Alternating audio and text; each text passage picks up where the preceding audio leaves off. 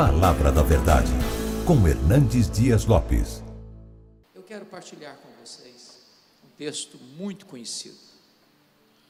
Peço que você abra, por favor, em João capítulo 1, versos de 1 a 14. João capítulo 1, versos de 1 a 14. Antes da leitura desse texto, é muito importante entender algumas coisas. Primeiro é que o Evangelho de João é certamente a obra literária mais importante da história da humanidade. Nenhuma obra jamais foi tão traduzida para outros idiomas e tão largamente distribuída como o Evangelho de João. Já passam de 4 bilhões de exemplares. O Evangelho de João foi escrito quando os outros evangelhos, chamados sinóticos, Mateus, Marcos e Lucas, já circulavam nas igrejas há mais de 20 anos. O Evangelho de João foi escrito quando todos os demais apóstolos já estavam mortos, e todos mortos pelo viés do martírio. O Evangelho de João foi escrito no final do primeiro século para defender a fé cristã de um ataque frontal, de uma heresia perniciosa que perturbou a igreja nos três primeiros séculos, chamada de gnosticismo, uma espécie de concubinato entre a fé judaica e a filosofia grega. Vocês sabem que os gregos acreditavam no chamado dualismo. Para eles a matéria era essencialmente má e o espírito era essencialmente bom. Assim, os gregos negavam três verdades essenciais da fé cristã: a criação, a encarnação e a ressurreição. Para os gregos era impossível que Jesus fosse Deus e homem ao mesmo tempo. Porque se ele tinha um corpo físico, material, e ele tinha, e se para eles a matéria era essencialmente má, então ele não podia ser essencialmente bom. E se ele não podia ser essencialmente bom, então não podia ser Deus. Logo começa-se a negar a divindade de Cristo no final do primeiro século. E João escreve este evangelho para provar uma tese. A tese de que Jesus Cristo é verdadeiramente Deus, sem deixar de ser verdadeiramente homem. Ele não deixou de ser Deus ao encarnar-se, nem deixou de ser homem ao retornar para o céu como Deus. E aqui nesta introdução do Evangelho, João vai como que abrir as cortinas da eternidade, acender as luzes no palco da história e revelar-nos o nosso glorioso Redentor. E ao apresentar-nos Jesus, João nos apresenta assim: No princípio era o Verbo, e o Verbo estava com Deus, e o Verbo era Deus. Ele estava no princípio com Deus. Todas as coisas foram feitas por intermédio dele. E sem ele, nada do que foi feito se fez. A vida estava nele e a vida era a luz dos homens. A luz resplandece nas trevas e as trevas não prevaleceram contra ela. Houve um homem enviado por Deus, cujo nome era João. Este veio como testemunha para testificar a respeito da luz, a fim de todos virem a crer por intermédio dele.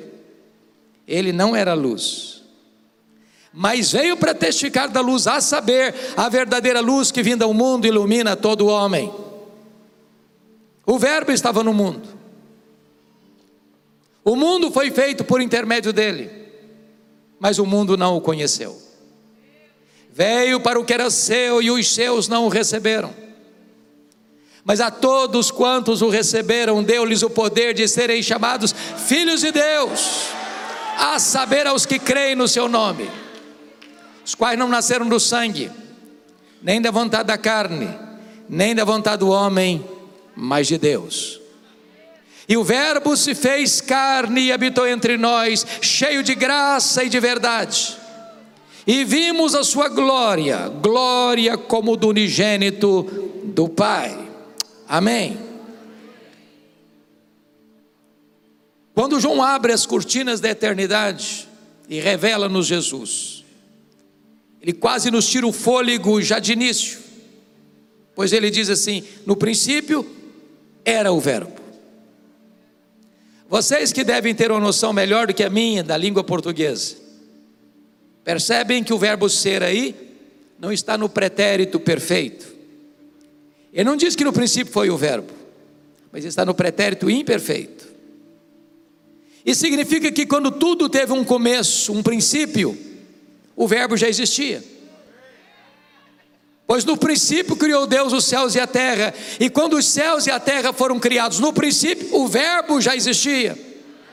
Ele precede ao tempo, ele precede a história, ele precede a criação, logo ele é eterno. E eternidade é um atributo exclusivo de Deus. Em 1978 eu li um livro difícil de ler, necessário de ser lido as categorias de Aristóteles. E o pensador grego diz que você e eu só conseguimos entender algumas coisas dentro de parâmetros humanos, de tempo, de espaço e de tamanho. Eu conheço um pouco de tempo, mas não consigo entender a eternidade. E eu explico.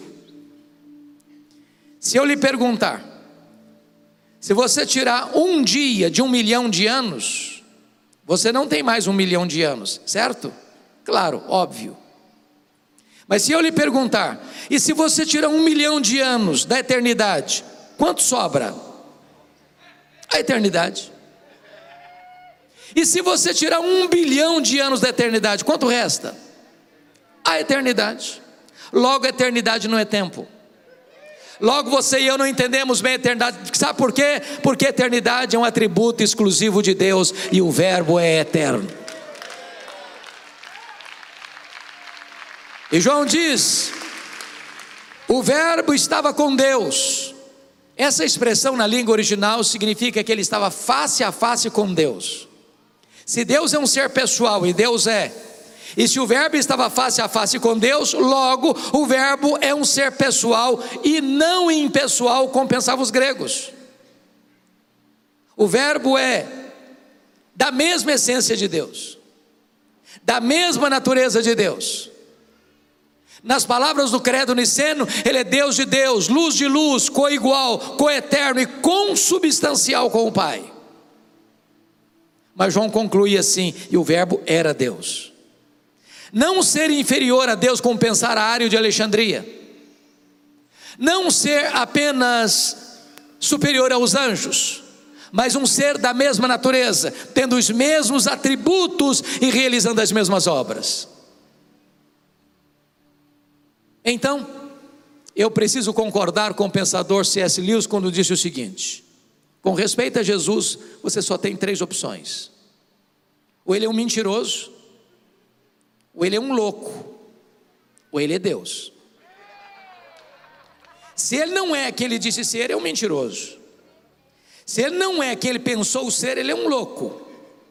Mas se ele é quem ele disse ser, bom, então ele é Deus pois foi ele quem disse: Quem me vê a mim, vê o Pai, eu e o Pai somos um. Só nos resta curvarmos-nos aos seus pés e dizer, como Tomé: Senhor meu e Deus meu. E João prossegue e diz: Ele estava no princípio com Deus. Que princípio? Ora, no princípio criou Deus os céus e a terra. Quando os céus e a terra foram criados, o Verbo, o nosso glorioso Redentor, estava lá. Mas não estava lá passivamente, mas ativamente. Porque o verso 3 é categórico: todas as coisas foram feitas por intermédio dele, e sem ele, nada do que foi feito se fez. Isso é estonteante revolucionário, porque isso enseja nos quatro conclusões inevitáveis. Primeira, a matéria não é eterna como pensavam os gregos. A matéria foi criada. E criada pelo nosso glorioso Redentor. Segundo, este mundo não surgiu por geração espontânea. A teoria da geração espontânea não está calçada com a verdade. Perdoe-me da expressão. Este mundo não pariu a si mesmo. Este mundo não surgiu por vontade própria. O nosso glorioso Redentor chamou à existência as coisas que não existiam e do nada criou todas as coisas. Terceiro, este mundo não surgiu de uma mega explosão cósmica. A teoria do Big Bang também não está amparada na verdade. Sabem por quê? Porque o caos. Seria mais fácil eu acreditar que se eu jogasse para o espaço um bilhão de letras elas caíssem como uma grande enciclopédia, do que eu acreditar que uma mega explosão produziu esse universo tão vasto, com movimentos tão harmônicos, com leis tão precisas. Eu posso até lhes garantir que é preciso ter mais fé para ser um ateu do que para ser um crente. Pensem comigo, nós estamos no planeta Terra, não foi o acaso que nos deixou aqui nós estamos rigorosamente onde deveríamos estar. Se nós estivéssemos mais perto do sol, morreríamos queimados. Se nós estivéssemos mais longe do sol, morreríamos congelados. Não, não foi uma explosão, não foi o acaso que nos deixou aqui, foram as mãos do nosso glorioso Redentor. Pense comigo na Lua. Vocês sabem que a Lua é a faxineira do planeta Terra não houver a lua com as suas fases, não haveria as marés dos oceanos. Se não houvesse as marés dos oceanos, as nossas praias se encheriam de lixo e a vida seria impossível no nosso planeta.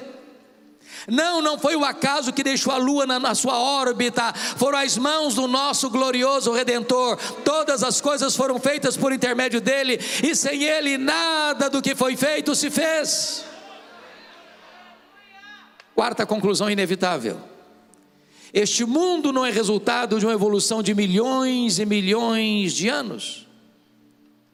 Em 1989, 1959, melhor dizendo, em Londres, na Inglaterra, Charles Darwin publicava o seu livro A Origem das Espécies. A primeira edição esgotou-se no dia do lançamento. De lá para cá, essa chamada teoria da evolução tem sido ensinada nas escolas desde o ensino fundamental até o pós-doutorado, como uma verdade científica.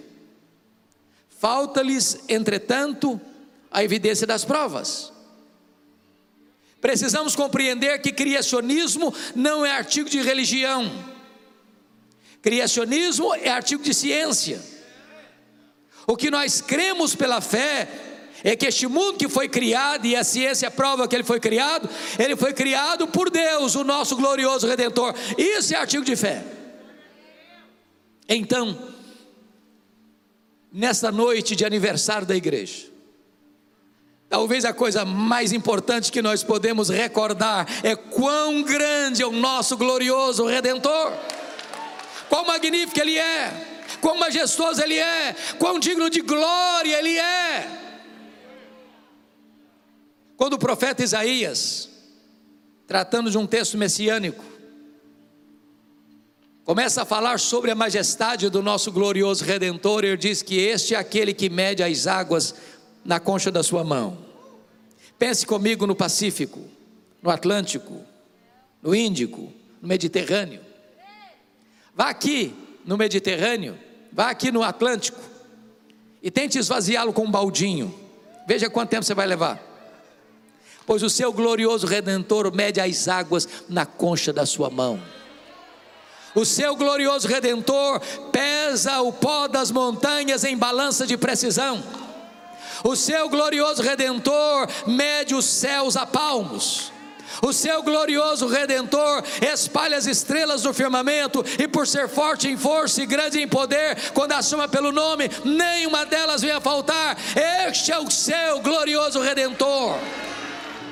Ele olha para as nações poderosas, as grandes potências econômicas e militares do mundo e considera todas essas nações como um pingo que cai num balde, como um pó numa balança de precisão. Este é o nosso glorioso redentor. Agora pergunte para um astrônomo: qual é o tamanho desse universo que ele mediu a palmos? Pergunte. Se ele for honesto, sabe qual é a resposta dele? Eu não sei. Quando ele diz eu não sei, ele não está confessando uma ignorância absoluta, não.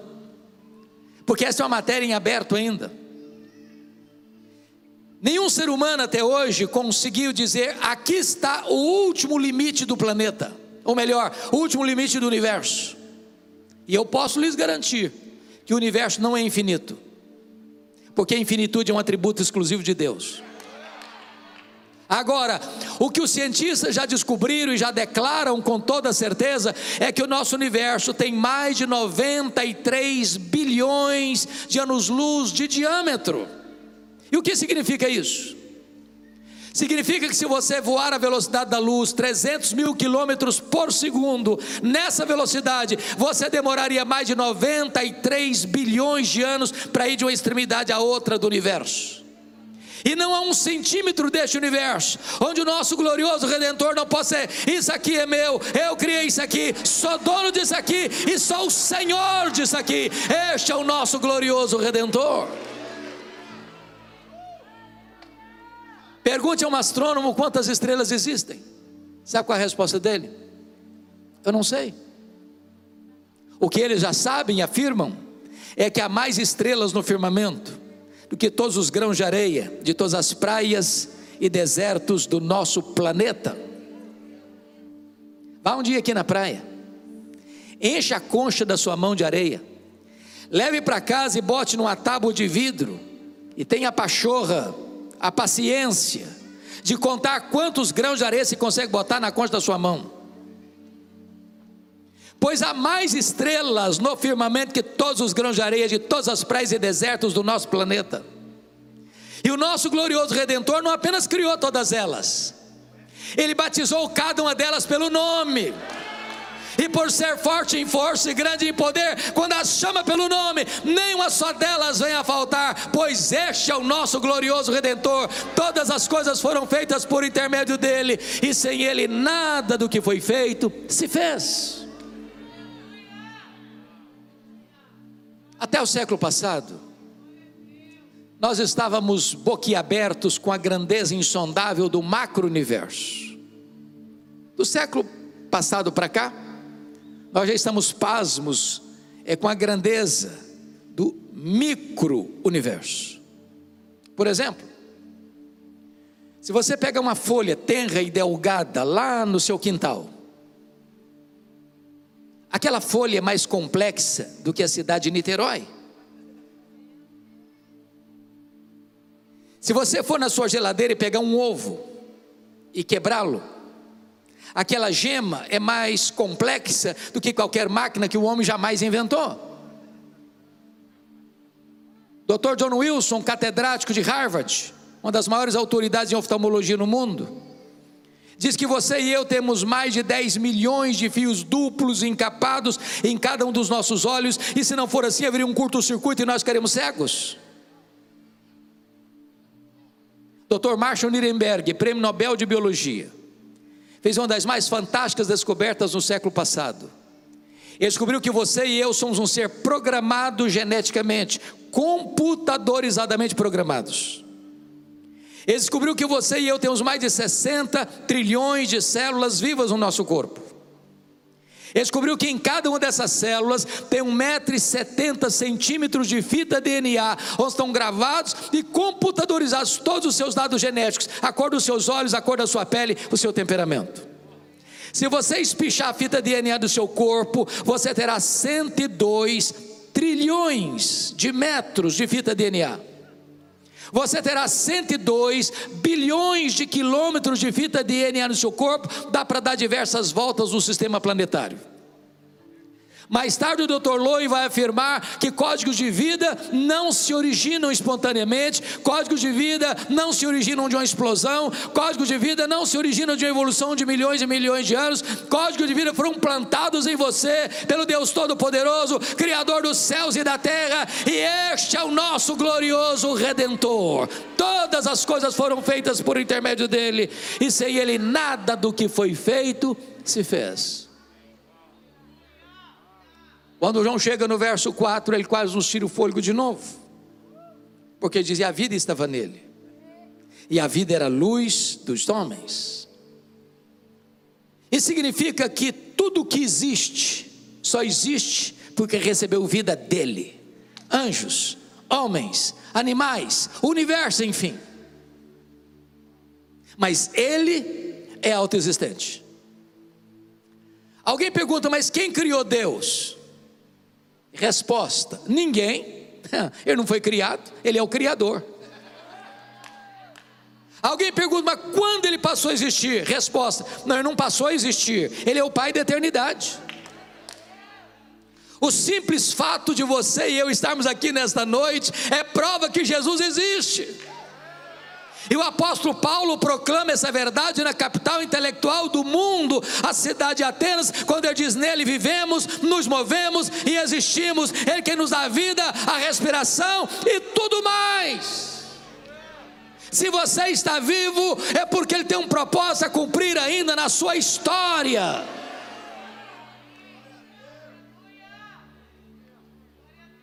Mas João vai nos dizer algo espantoso. Quando João vai dizer que nele estava, ele era luz, e a luz resplandece nas trevas, e as trevas não prevaleceram contra ela. Nós ouvimos um sermão magnífico agora há pouco, que disse para nós algo, mais ou menos assim: Eu nunca vi, jamais verei, em qualquer lugar ou em qualquer tempo, a luz ter medo das trevas. Por mais trevosa que seja a treva, quando a luz chega, ela tem que ir embora. Não há jamais alguém para desafiar Jesus Cristo, Ele é o Todo-Poderoso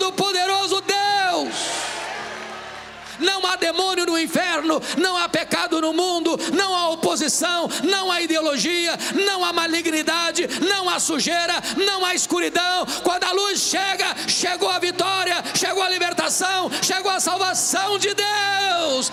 Ele é a luz que vindo ao mundo ilumina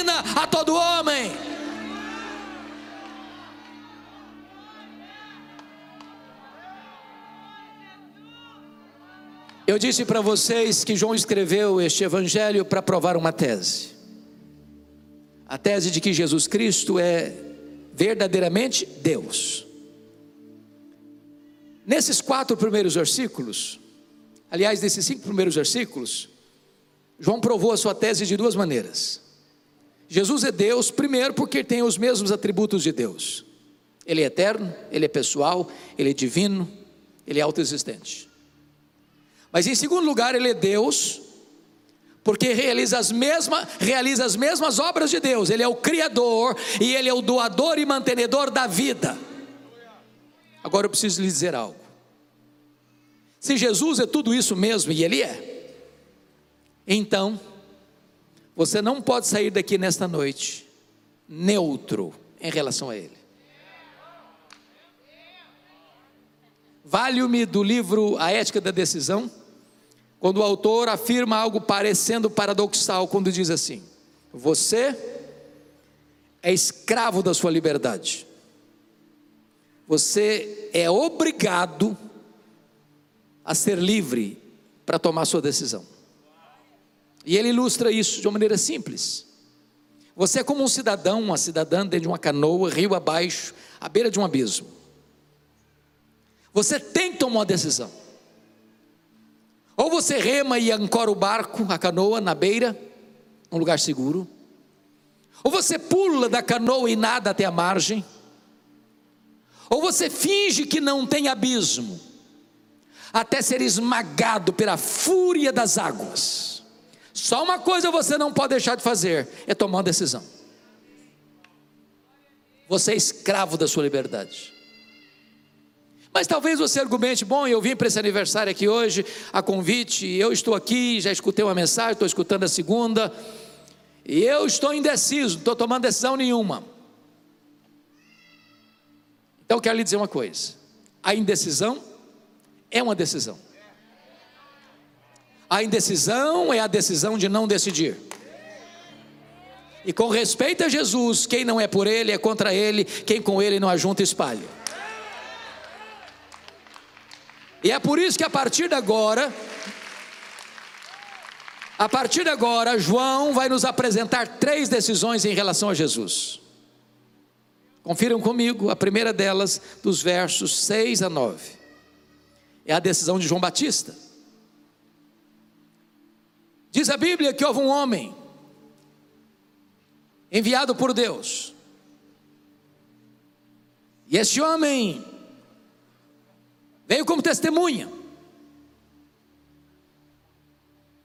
E diz a Bíblia que tinha 400 anos que não se ouvia a voz de Deus na história.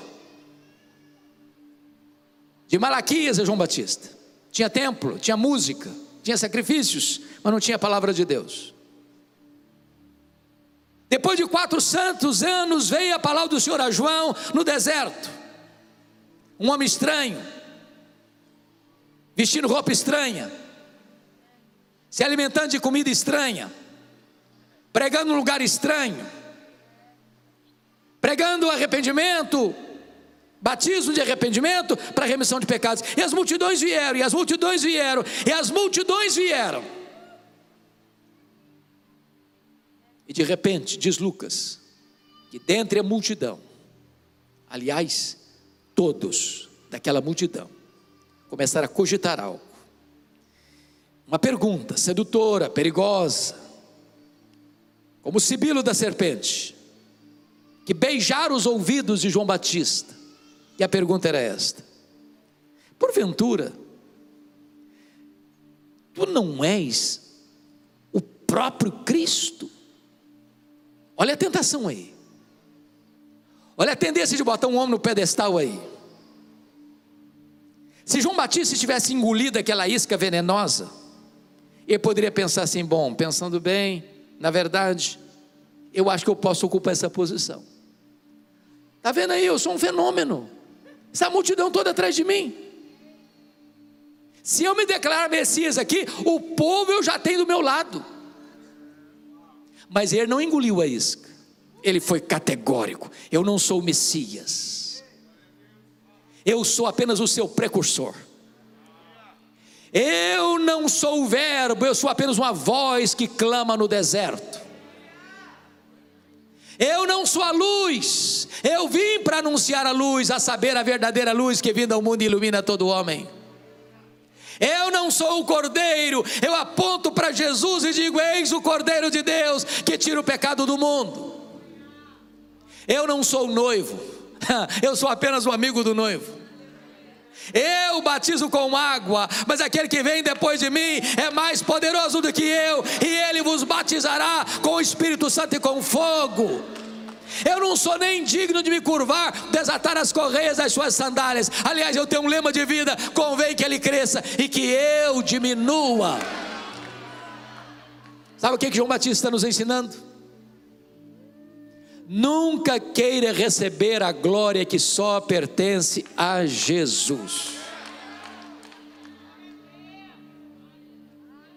Mas agora confiram comigo, os versos 10 e 11 tem a segunda decisão, é a rejeição de Jesus. O Verbo estava no mundo, o mundo foi feito por intermédio dele, mas o mundo não o conheceu. Veio para o que era o seu e os seus não receberam. Eu me impressiono com a Bíblia, porque o verso 10, a palavra mundo aparece três vezes, e no grego é a mesma palavra, cosmos, cosmos, cosmos. E cada vez que a palavra aparece, ela tem um significado diferente, num único versículo. O verbo estava no mundo, que mundo? Mundo geográfico. O mundo foi feito por intermédio dele. Que mundo? Mundo físico, material. E o mundo não conheceu que mundo? O mundo das pessoas.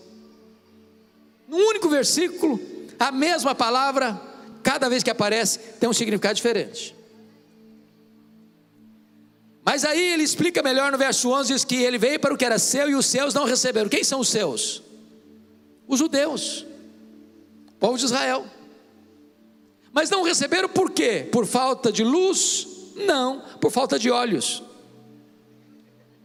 Por falta de evidências? Não, por falta de fé.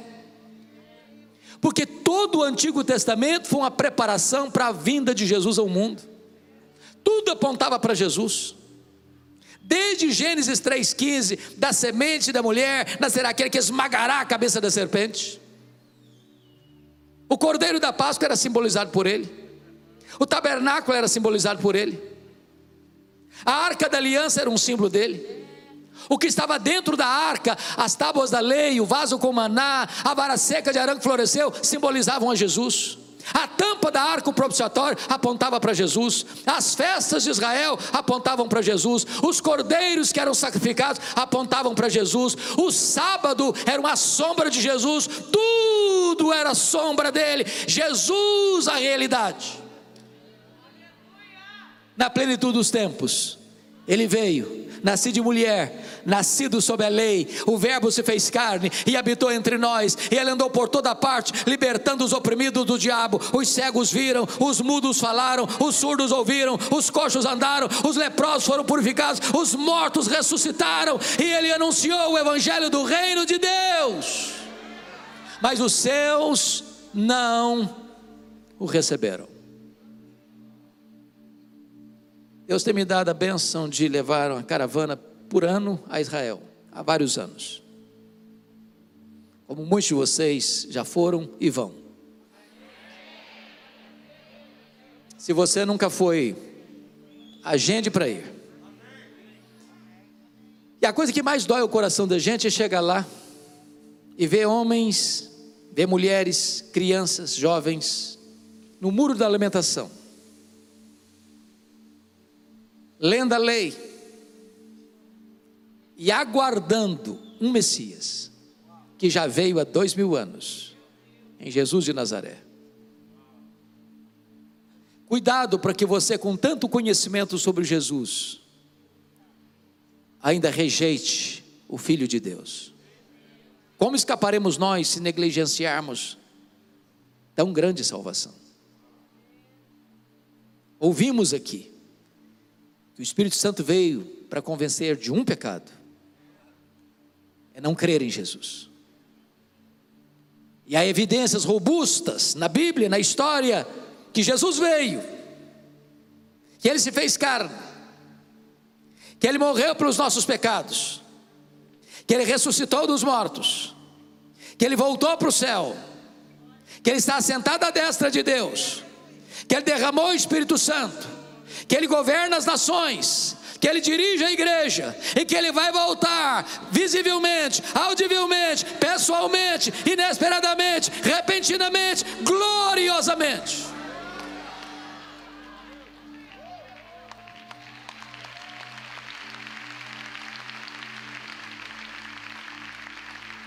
Mas agora tem a terceira decisão, confiram comigo os versos 12 e 13. É a aceitação de Jesus.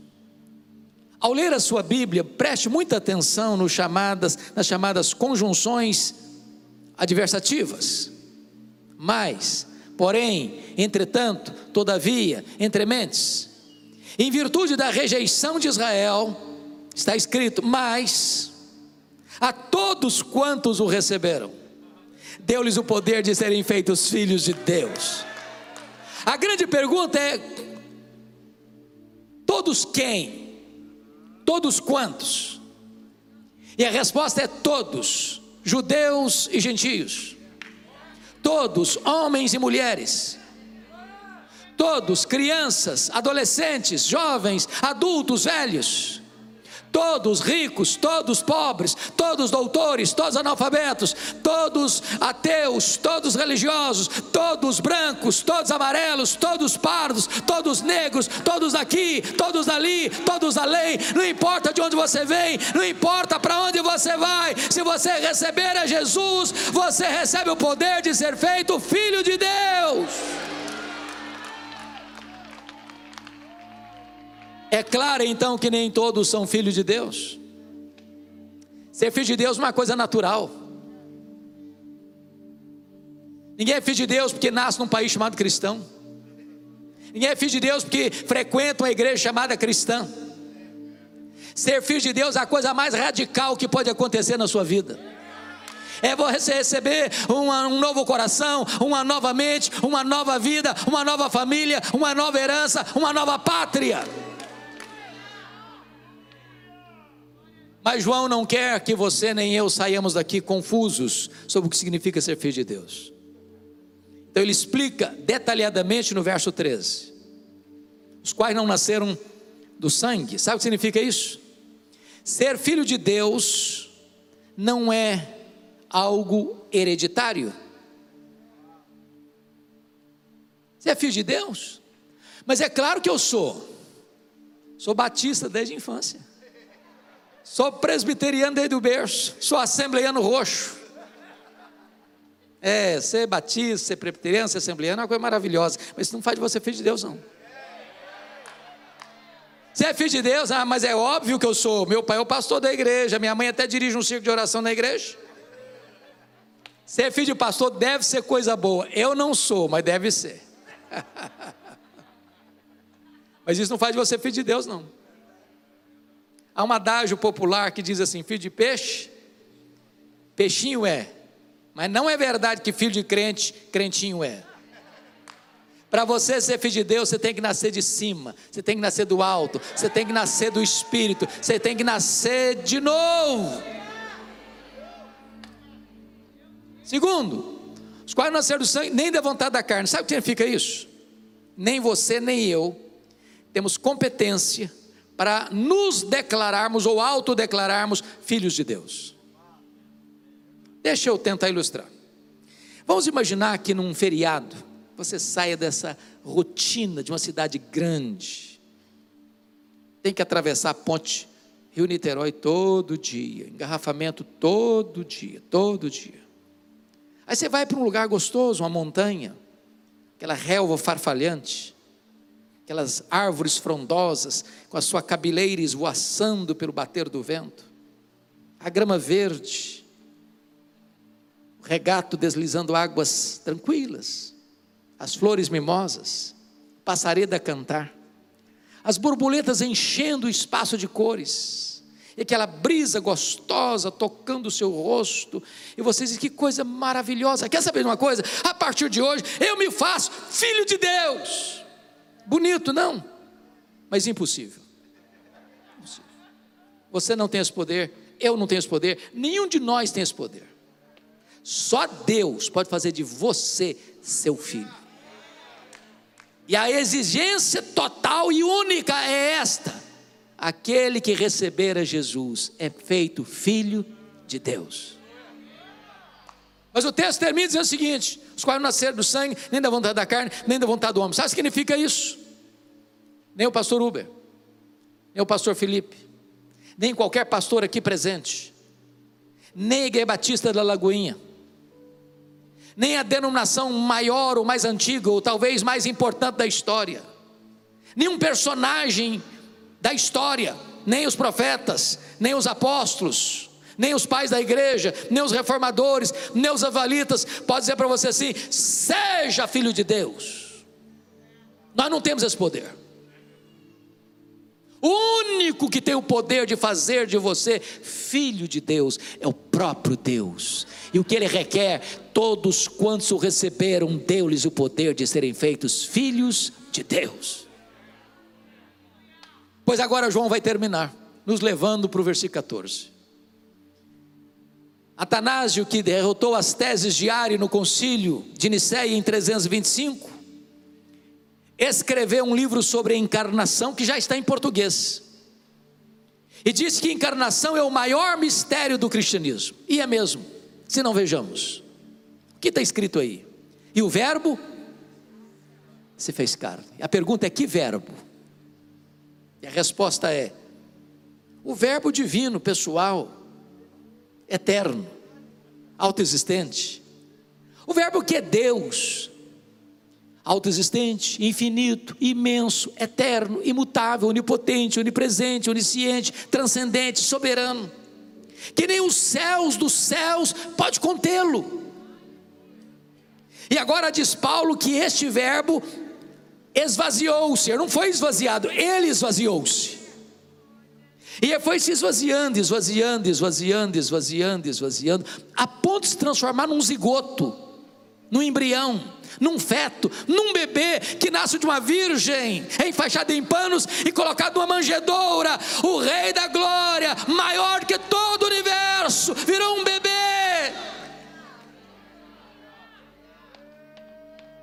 Mas ele não veio para ficar longe de nós, sentindo náuseas de nós, nojo de nós. Ele veio para habitar entre nós. Ele vestiu pele humana, ele calçou as sandálias da humildade, ele pisou o nosso chão, ele comeu o nosso pão, ele bebeu a nossa água, ele chorou a nossa lágrima, ele sentiu a nossa dor, ele carregou com o nosso pecado sobre o seu corpo no madeiro, ele morreu pelos nossos pecados, ele ressuscitou para nossa justificação, ele voltou para o céu, ele derramou o Espírito Santo, ele está intercedendo por nós e ele voltará para nós.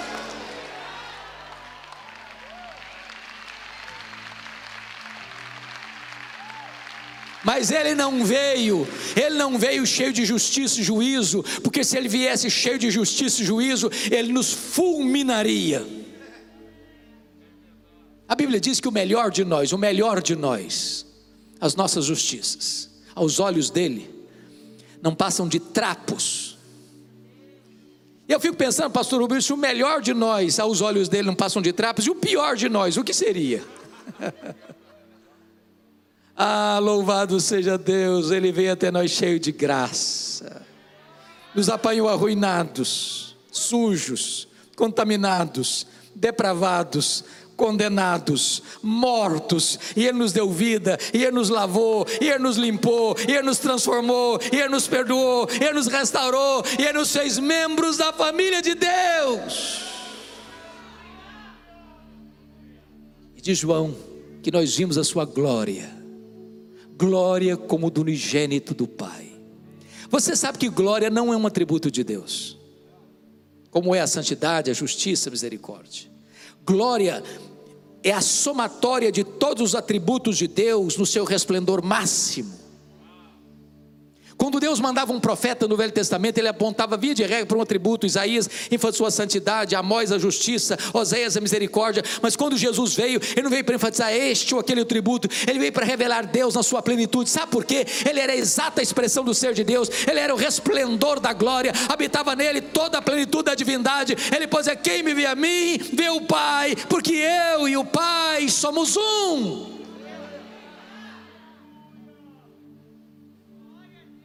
Então João provou sua tese. Ele é Deus. Mas sabe o que me impressiona, pastor Felipe? Eu não posso encerrar sem dizer isso. É que quando você vai para o evangelho todo, João vai adotar a mesma metodologia. Ele provou que Jesus é Deus porque tem os mesmos atributos e porque faz as mesmas obras. Mas quando você vai para o evangelho todo, ele vai ser consistente com a sua tese. Sabe por quê? João vai selecionar sete milagres que Jesus Cristo fez. Por que sete? Porque eu não dou perfeição. Com a seguinte argumentação: se ele faz as mesmas obras de Deus, então ele é Deus. Então ele seleciona sete milagres. Primeiro milagre, capítulo 2, ele transforma água em vinho. Segundo milagre, segundo milagre, capítulo 4, ele cura o filho do oficial. Terceiro milagre, capítulo 5, ele cura o paralítico de Betesda. Quarto milagre, capítulo 6, ele multiplica pães e peixes. Quinto milagre, capítulo 6, ele anda sobre o mar. Sexto milagre, capítulo 9, ele cura um cego de nascença. Sétimo milagre, capítulo 11, ele ressuscita Lázaro.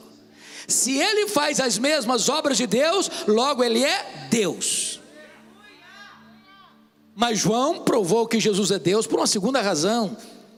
Porque ele não só faz as obras de Deus, mas ele tem os mesmos atributos de Deus. Sabe o que João vai fazer? Vai pegar uma declaração de Jesus lá em João 8,58. Antes que Abraão existisse, eu sou. E eu sou é o grande nome de Deus revelado a Moisés no Sinai. É o Deus Yahvé, é o Deus Javé, é o Deus Jeová. Sabe o que João vai fazer?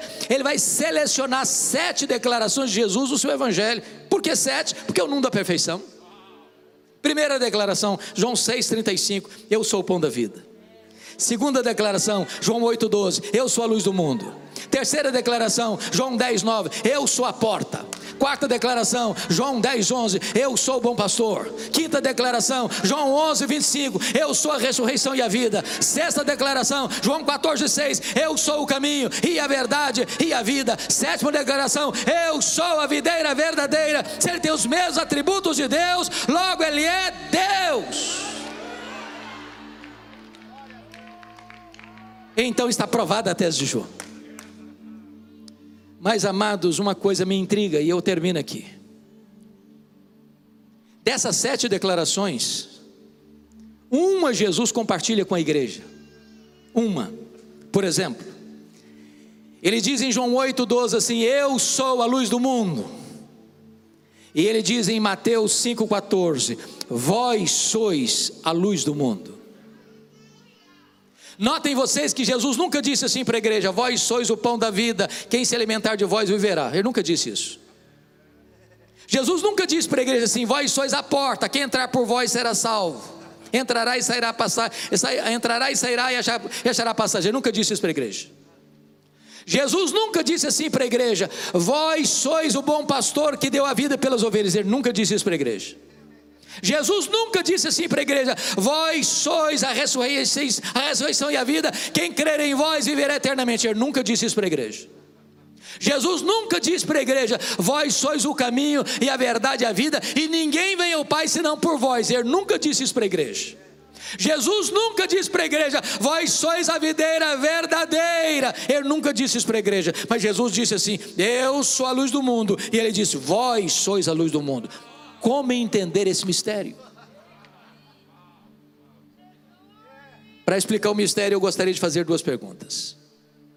Primeira pergunta: O sol brilha?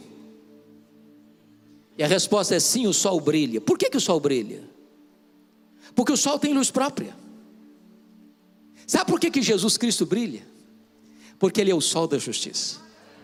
Ele é a verdadeira luz que vinda ao mundo ilumina todo homem. Segunda pergunta: a lua brilha? E a resposta é sim, a lua brilha. Mas como a lua brilha?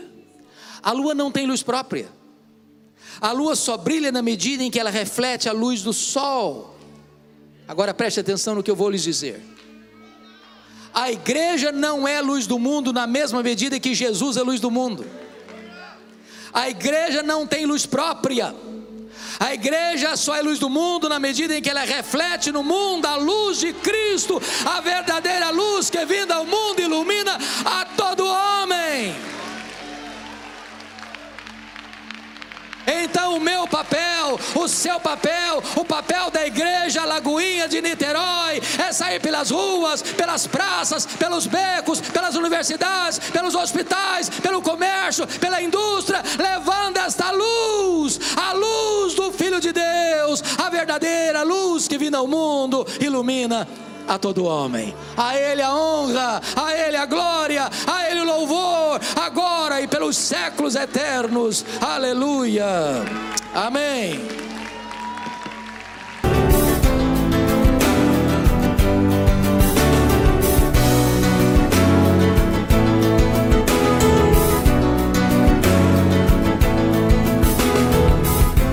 Palavra da Verdade, com Hernandes Dias Lopes.